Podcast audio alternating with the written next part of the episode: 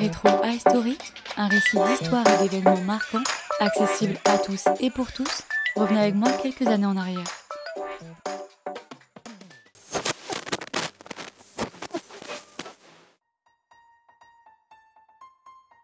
Beaucoup pensent que le Père Noël doit sa couleur rouge à la célèbre publicité Coca-Cola.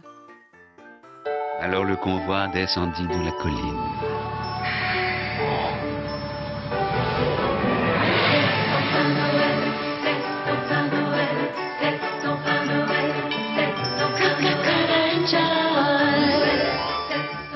Mais ce n'est pas tout à fait ça. Pour savoir d'où vient cette couleur qu'il porte, il faut remonter au Moyen Âge. Vous avez peut-être déjà entendu parler de Saint Nicolas. L'évêque Nicolas est né entre 250 et 270 après Jésus-Christ. Il était connu comme le protecteur des enfants, des veuves et des gens faibles. La légende dit qu'il passait dans les maisons pour donner des friandises aux enfants sages.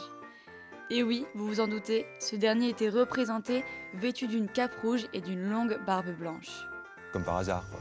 C'est au 19e siècle que les Hollandais ont emporté la légende de Saint-Nicolas quand ils sont allés coloniser les États-Unis.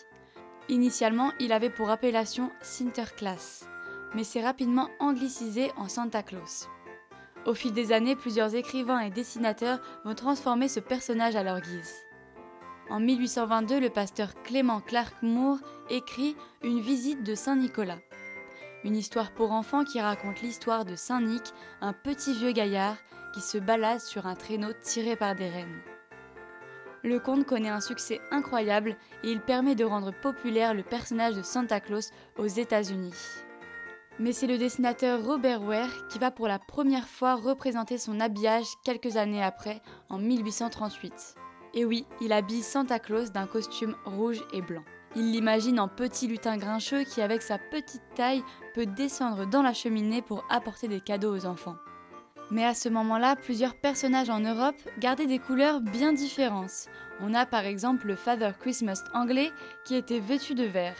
D'ailleurs, il ne distribuait pas de cadeaux, mais passait de maison en maison pour dîner. S'il était bien reçu, il permettait de rendre les longs mois d'hiver moins rudes.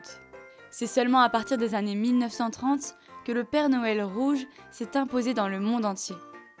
Oui, c'est vrai, c'est en grande partie après la campagne de pub de Coca-Cola qui a mis en valeur la figure de Santa Claus. C'est l'américain Adon Sandblom qui l'a dessiné. Comme un vieillard aux joues roses bedonnant, vêtu d'un costume rouge et blanc et à l'allure sympathique. C'est le Père Noël tel qu'on le connaît aujourd'hui. Oh oh oh oh oh cette représentation du Père Noël s'impose en France dans les années 1950, avec l'essor des grands magasins parisiens qui vont inciter dans leurs vitrines à acheter des cadeaux aux enfants pour le 25 décembre. Aujourd'hui, le Saint-Nicolas du début est toujours fêté dans plusieurs pays d'Europe, comme en France, en Allemagne, en Suisse, au Luxembourg ou encore en Pologne. La légende dit que dans la nuit du 5 au 6 décembre, il passe dans les maisons pour donner des friandises aux enfants sages.